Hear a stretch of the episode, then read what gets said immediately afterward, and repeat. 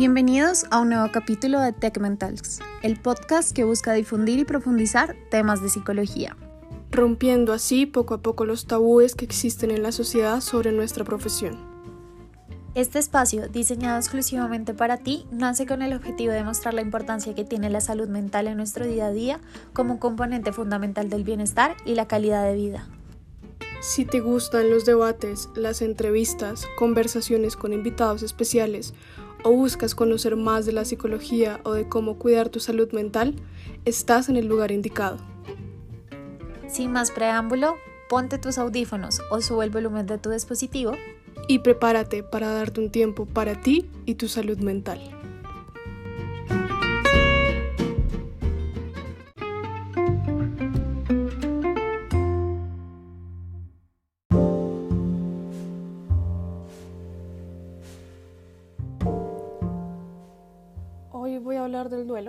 Ese que todos conocemos y hemos escuchado millones de veces, pero que aún no entendemos, no sabemos a veces de dónde viene, por qué se da, cómo se manifiesta y cómo superarlo.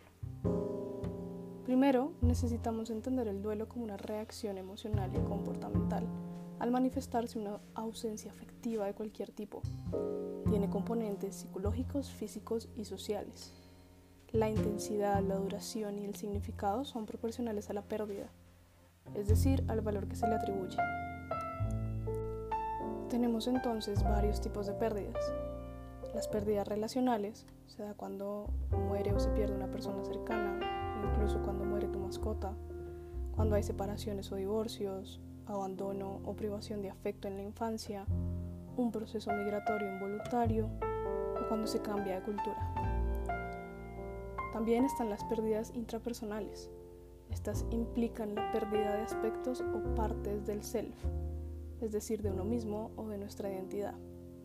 Se puede presentar cuando se sufren amputaciones o se adquiere alguna discapacidad, cuando se pierden aspectos característicos como la salud, la fortaleza física, las capacidades cognitivas o lingüísticas, las competencias profesionales, entre otras.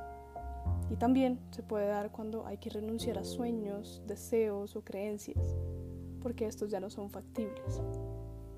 Luego tenemos las pérdidas materiales o de bienes. Esta es la ausencia de un objeto o bien material que tiene relación de afecto o simbolismo para la persona. Y por último, las pérdidas evolutivas son la ausencia de una fase del desarrollo o ciclo vital de la persona. Un ejemplo es el paso del adolescente a ser un joven adulto. Hay muchas teorías que abordan el tema del duelo, que nos hablan de unas etapas y otras de unas tareas. Podemos explicarlas desde la perspectiva clásica y conocida de las cinco etapas, negación, ira, negociación, depresión y aceptación, o las tareas que otros autores plantean, como aceptar la realidad de tu pérdida, permitirte sentir el dolor, adaptarte a una nueva realidad, tener otras relaciones, entre otras. O también podemos abordarlo desde la teoría de la terapia de aceptación y compromiso. Sin embargo, más allá de entender las etapas o las tareas, es importante reconocer que no todos los duelos son iguales y que estas etapas o tareas no son lineales y pueden no suceder en ese orden. La mayoría de la gente no necesita ayuda para lograr su duelo. El problema viene cuando alguien no resuelve adecuadamente alguna de estas etapas y siente que no consigue seguir con su vida sin que la pérdida interfiera en esta de manera significativa. Al principio del proceso de duelo es normal que ocurra esto, pero mantenido en el tiempo puede desembocar en un duelo patológico, complicado o no resuelto, que podría definirse como la intensificación del duelo al nivel en que la persona está desbordada, recurre a conductas desadaptativas o permanece inacabablemente en este estado sin avanzar en ese proceso del duelo hacia una resolución. En este sentido, una de las clasificaciones que más consenso ha adquirido eh, establece cuatro subtipos de duelo complicado. El duelo crónico, cuando ha pasado un año y la persona no termina de amoldarse a su nueva vida y sigue sin aceptar el dolor, la angustia o la ansiedad que siente al recordar la pérdida. La persona se detiene en alguna de estas tareas o etapas descritas anteriormente sin llegar a su finalización. También está el duelo retrasado propuesto. Tras la pérdida, la persona experimenta ciertas emociones, pero no todas las que existían o con su verdadera intensidad. y pasado un tiempo vuelve a experimentar una fuerte carga emocional ante algún acontecimiento que reabre esa herida. También está el duelo exagerado. La persona se siente desbordada de dolor y trata de evadirse mediante ciertas conductas de evitación como consumo excesivo de alcohol o drogas, centrarse obsesivamente en el trabajo, en salir o en cualquier conducta que le permita sobrellevar el dolor, lo cual puede llevar en última instancia a desarrollar algún trastorno psicopatológico como problemas de ansiedad o depresión. Puede ser que la persona sea consciente de que hace todo esto para evitar el dolor que la pérdida implica, pero que no sepa cómo afrontarlo. Por último está el duelo enmascarado. La persona presenta problemas físicos o realiza conductas que le causan dificultades, pero sin darse cuenta de que estas tienen que ver con la pérdida no superada. Por ejemplo, puede experimentar síntomas físicos similares a los de la persona fallecida o desarrollar problemas psicopatológicos también, sin ser consciente de que su malestar tiene que ver con el duelo no resuelto. Es cuando se da este tipo de complicaciones cuando es precisa la intervención terapéutica, que ha de identificar las tareas o las etapas que no se han realizado y ayudar a la persona para que pueda llevarlas a cabo. Ahora bien, durante la pandemia mundial ha surgido una sensación palpable de duelo colectivo. El experto en duelo David Kessler dice que el duelo es en realidad múltiples sentimientos que debemos manejar. Explica cómo las cinco etapas clásicas del duelo, negación, ira, negociación, depresión y aceptación, se aplican hoy y los pasos prácticos que podemos tomar para manejar la ansiedad. Este último año hemos estado sintiendo una serie de dolores diferentes. Sentimos que el mundo ha cambiado y lo ha hecho.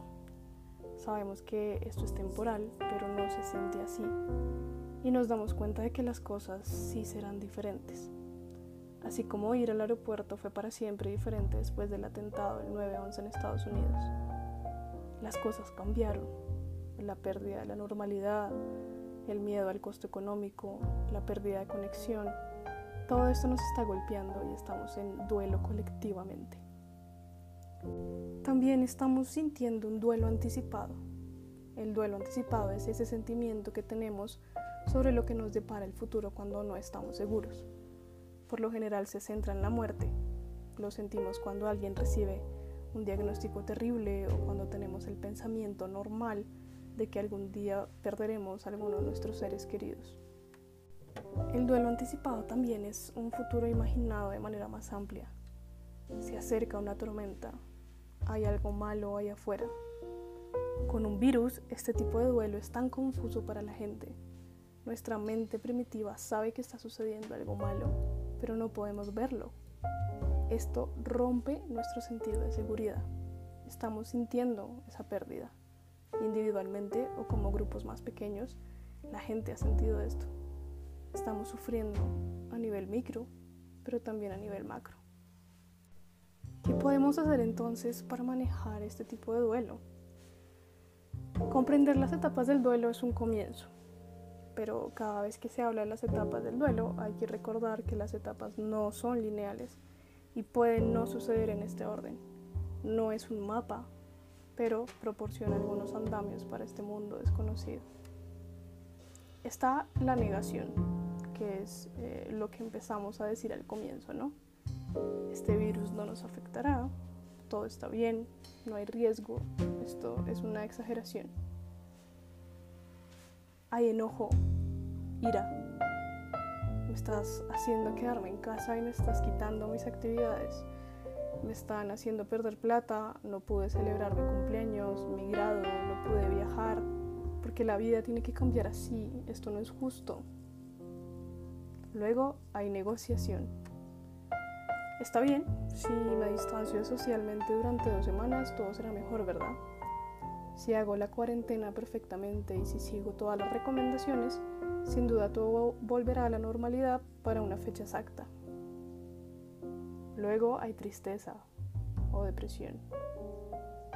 No sé cuándo terminará esto, ya no aguanto más. Y finalmente hay aceptación. Esto está ocurriendo, tengo que averiguar cómo proceder. La aceptación, como pueden imaginar, es donde reside el poder.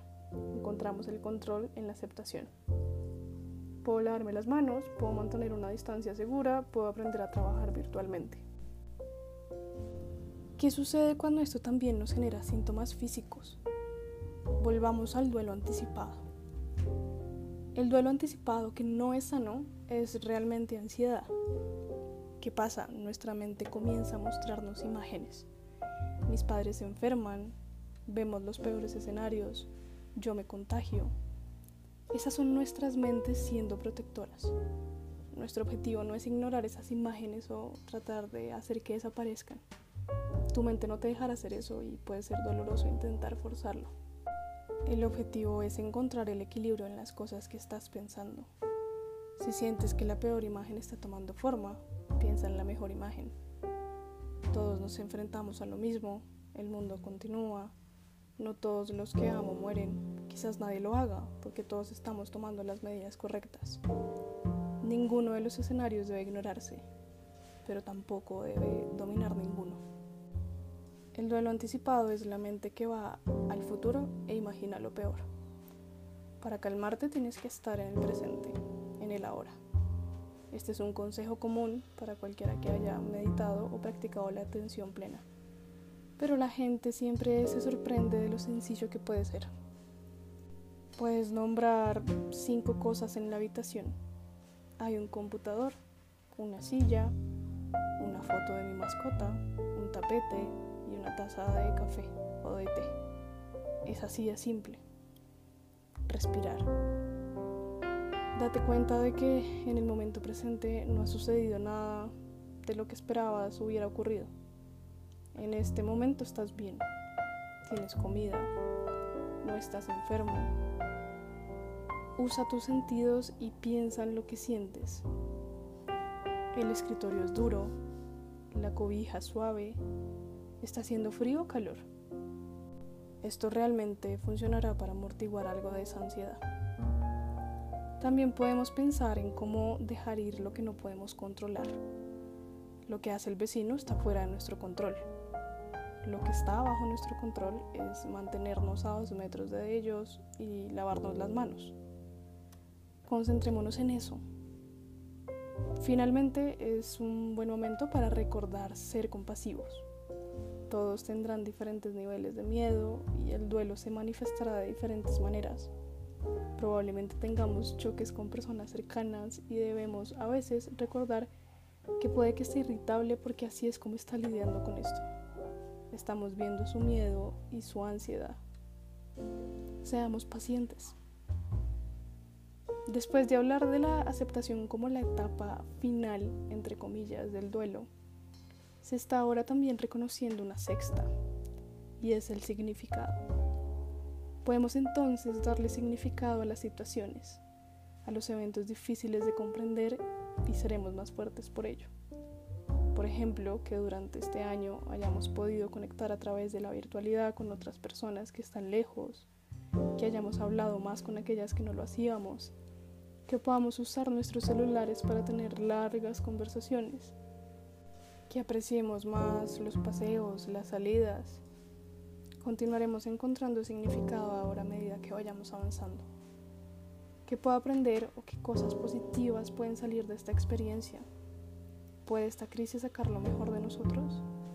¿Puede ayudarnos a redescubrir nuestra resiliencia? Ahora bien, para esas personas que aún tienen dificultades con la situación, o están pasando por algún otro tipo de duelo, hay algo poderoso en nombrar la situación como un duelo. Nos ayuda a sentir lo que hay dentro de nosotros. Cuando nombras la emoción o el sentimiento y lo sientes, se mueve a través de ti. Las emociones necesitan movimiento. Es importante que reconozcamos lo que estamos pensando, lo que estamos sintiendo, por lo que estamos pasando. Un subproducto desafortunado del movimiento de autoayuda es que somos la generación que tiene sentimientos sobre sus sentimientos. Decimos cosas como me siento triste, pero no debería sentir eso. Otras personas están pasando por algo peor. Deberíamos detenernos en el primer sentimiento. Me siento triste. Dame cinco minutos voy a sentirme triste. Tu trabajo es sentir tu tristeza, tu miedo, la rabia, independientemente de si alguien más lo está sintiendo o no. Combatirlo no ayuda porque tu cuerpo lo está produciendo.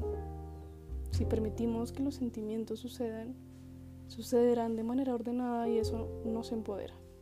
A veces tratamos de no sentir lo que sentimos porque tenemos esta imagen de una manada de sentimientos si me siento triste y me permito sentirlo, nunca desaparecerá. La manada y los malos sentimientos me invadirá. La verdad es que es solo un sentimiento que nos atraviesa. Lo sentimos y se va. Y luego pasamos al siguiente sentimiento. Permítete sentir. Para despedirme voy a recordar una palabra supremamente importante que cobra mucho más sentido en esta situación que mencioné anteriormente. Resiliencia. Crecer a partir de la adversidad. Sentir la muerte tan presente en nuestro medio es doloroso, angustiante y nos obliga a repensarnos. En el libro Las cinco invitaciones, Frank Ostaseski desarrolla las cinco invitaciones a la vida que nos ofrece la conciencia de la muerte, que son las siguientes y que aplican a esta situación. 1. No esperes. Al estar en cuarentena puede parecernos que el mundo se detuvo. Es posible que muchas cosas efectivamente se hayan detenido y ciertas decisiones que queremos tomar tengan que esperar pero no esperes para conectarte por medios seguros con las personas importantes para ti. El distanciamiento físico nos invita a expresarnos el afecto, aunque dejemos de lado los abrazos y las visitas. Debemos reinventar los afectos desde las palabras, los gestos a la distancia y los servicios generosos. No esperes, hazlo hoy. 2. Recibe todo, no rechaces nada. Acepta la situación con todas sus características. No la evites, no te distraigas, no te satures.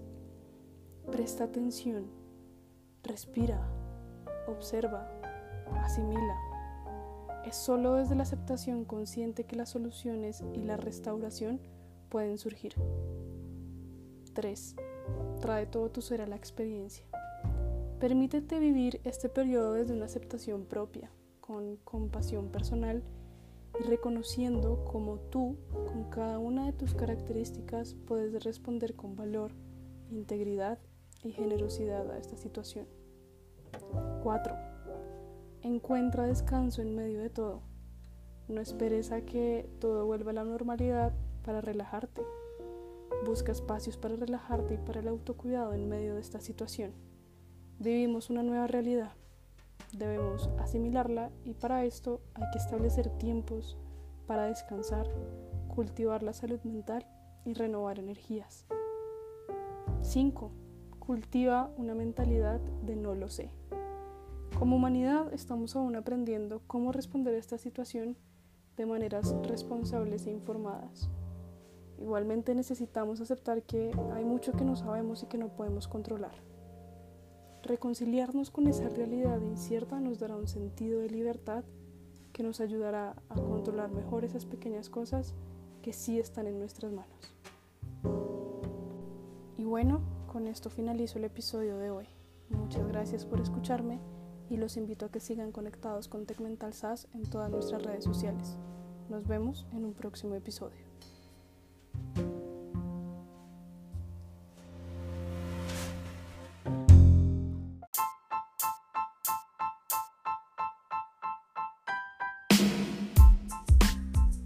Hasta aquí nuestro episodio del mes. Gracias por dedicar estos minutos de tu día a escucharnos. Te invitamos a seguir el podcast para no perderte de ninguna novedad y a visitarnos en nuestras redes sociales. Nos puedes encontrar en Instagram y Facebook como TechMentalSas. Aquí podrás encontrar más de nuestro contenido al cual puedes darle me gusta, comentar para conversar con nosotras o compartirlo con tu familia y amigos. Hasta un próximo episodio y recuerda, somos la comunidad que se preocupa y promueve tu salud mental.